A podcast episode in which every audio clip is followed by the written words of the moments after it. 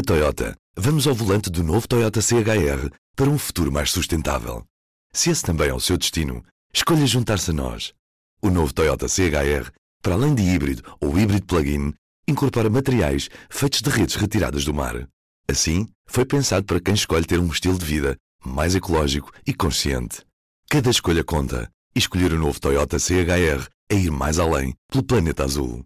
Saiba mais em toyota.pt.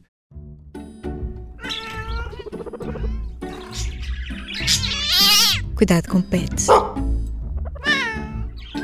Olá, eu sou a Ana Isabel Ribeiro. Estamos de volta para mais um episódio do Cuidado com o Pet, o podcast do P3 sobre animais de estimação. Para o tema desta semana, quisemos perceber o que significam alguns comportamentos dos cães. Será que conseguem sorrir?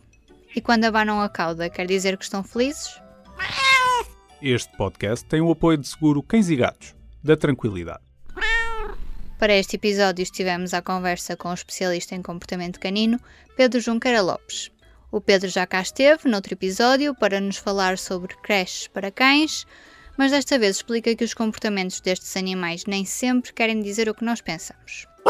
Lamento decepcionar-te, mas o teu cão não consegue sorrir e quando boceja nem sempre tem sono. Por outro lado, podes ter a certeza que fica sempre feliz por te ver. Fica aí para ouvires a conversa. Pedro, os comportamentos dos cães, como por exemplo o sorrir, querem dizer exatamente aquilo que nós achamos que querem dizer? Sim, é, é, tem havido há, uh, muitos estudos uh, uh, nesse sentido, e principalmente estudos recentes. Se nós olharmos há 20 anos, a ciência não se debruçava sobre as questões comportamentais e neurológicas dos animais e aqui dos cães em particular. Isso era visto como algo irrelevante. Uh, e uh, uh, com o passar dos anos, e muito por causa do advento da, da, da, da, cada vez maior de, de, das pessoas terem, terem, terem cães e este, este fenómeno à volta dos cães e isso tudo, também a ciência se debruça cada vez mais sobre isso. Uma coisa alimenta a outra. os cães sorriem à sua maneira, mas é muito importante nós percebermos aqui uma coisa, Isabel, que é quando vemos um sinal comunicacional de um cão, o sorrir, portanto, aqui estamos a falar da parte da boca, mas também a parte das orelhas, a parte da cauda, nunca podemos ler esse sinal isoladamente. Nunca. Portanto, nós temos que sempre, para compreendermos aquilo que o cão nos está a comunicar, temos que ver o cão como um todo e os sinais como um todo. O que é olhar para a cauda, olhar para as orelhas, olhar para o focinho, olhar para o corpo e perceber. Por exemplo, ah, neste caso, quando um cão, quando dizemos que um cão está, está, está a sorrir, uh, uh, se de facto é isso que ele está a transmitir-se, está com um nível de descontração e com baixo nível de cortisol muito grande e, portanto, isso é muito positivo. Agora, Aquilo, se nós vamos imaginar que tiramos uma fotografia a, a, a um cão que está com, com, com aquilo que nós chamamos de sorriso. Pode significar isto que eu acabei de dizer, mas também pode significar um cão, se, isto, se virmos isto apenas numa imagem, que está a arfar ou que até pode estar em stress e está com a boca a, a, aberta, que aquilo que parece estar a fazer um sorriso, mas até pode estar a passar algum stress. Portanto, nunca podemos ler um sinal comunicacional isoladamente. Uma cauda, vamos imaginar a cauda que é uh, uh, uh, o elemento comunicacional talvez mais conhecido dos cães e que as pessoas tomam, prestam mais atenção. Uma cauda, quando está a abanar, pode ser bom, mas pode não ser. Uma cauda que está a abanar não é necessariamente bom. Portanto, vamos imaginar uma cauda quase que irta e a abanar lentamente. Pode ser um sinal de ameaça se nós virmos depois as orelhas espetadas e viradas para a, para a frente, se virmos o cão a pôr o peso do corpo sobre as patas dianteiras, se virmos o focinho do cão trancado, isto é, fechado, é um cão que está a passar um sinal de ameaça. Portanto, nunca podemos ler um sinal de um cão isoladamente. Temos que ler como um todo. Olhar para o cão, ver o que é que o cão está a transmitir através da cauda, através do focinho, através das orelhas, através dos olhos também. Portanto, é muito, muito importante que se compreenda isto, porque muitas vezes a, a, a ler um sinal comunicacional isoladamente leva a más interpretações. Quando os cães lambem os donos, é um sinal de carinho? É, pode ser, normalmente é, é, é uma excelente pergunta, Isabel. Normalmente é, mas não é sempre um bom sinal. E quando é que não é um bom sinal? Um cão, se estiver muito estressado e até se estiver com algum medo, pode começar a lamber. É um sinal de uh, uh, apaziguamento da parte do cão, ou um sinal de calma, como queiramos chamar. E, e, portanto, o facto de ele estar ali a lamber, assim, um bocadinho, às vezes até um bocadinho freneticamente, é sinal que o cão emocionalmente não está num bom estado de equilíbrio. É um cão que está com medo. E, e portanto, uh, não devemos ficar contentes com isso. E os bocejos são sempre sinal que tem sono? Não, não, não. É, essa, essa também é muito, é, é, é muito interessante, Isabel. Não, uh, pode ser também, tal como acontece connosco, mas muitas vezes, claro, até a maioria das vezes, não é. É um sinal de stress. Um cão que está, vamos imaginar, uh, numa situação de stress, vamos imaginar que vamos com o nosso cão até um jardim, um parque canino, ele pode bocejar ele não está com sono nenhum, ele está a ter uma manifestação de stress. Portanto, o bocejar é muitas vezes uma manifestação de stress. A mesma coisa, um exemplo igualzinho, Isabel. O sacudir. O cão pode sacudir porque está molhado. Sacode-se, normal.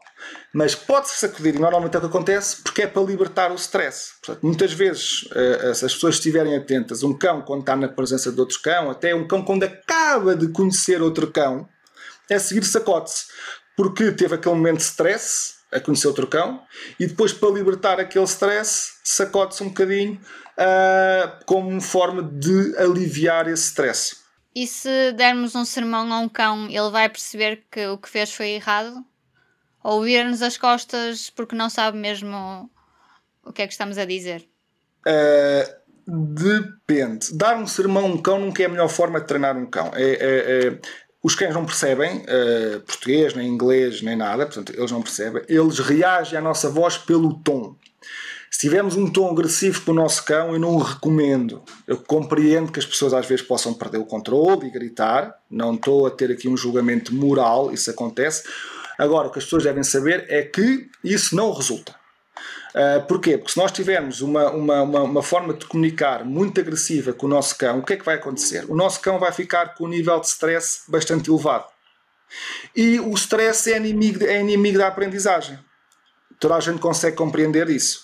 Se nós estivermos numa posição de grande stress e nos pedirem para ler três parágrafos, nós provavelmente não vamos conseguir, com aquele stress todo, interpretar o que está ali escrito, nem saber explicar o que é que acabamos de ler.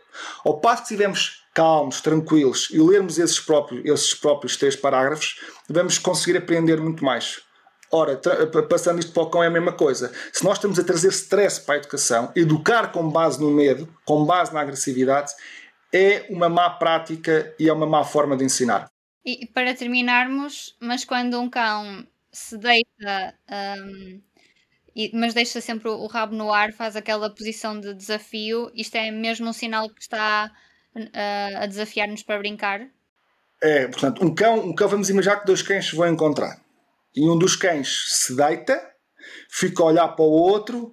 Uh, muitas vezes, quando se deita, se deita-se só com a parte do, do, do, do peito. peito e do antepeito colado ao chão e as patas trás estão levantadas. É claramente um convite para a brincadeira. É fantástico, é fantástico. Esta não gera dúvidas. Essa não gera dúvidas, é isso mesmo, Isabel. Essa não gera dúvidas. E, e, e, repara, Isabel, é um excelente exemplo que nós passamos onde o cão comunica que quer brincar de várias formas.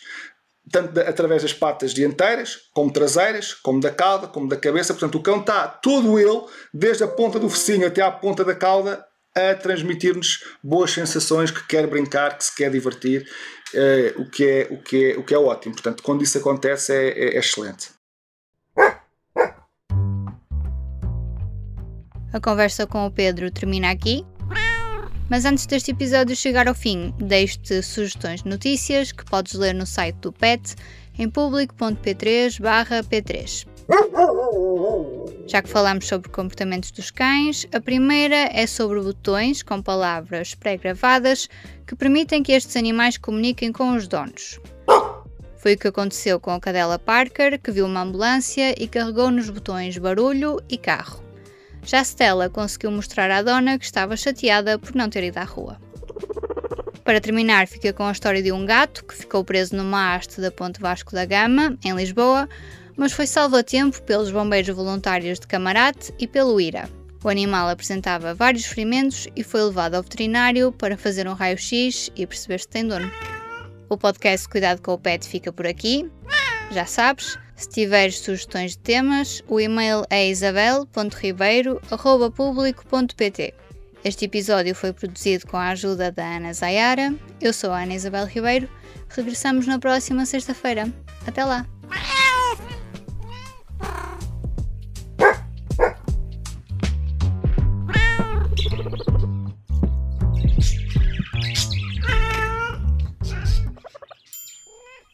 Público fica no ouvido.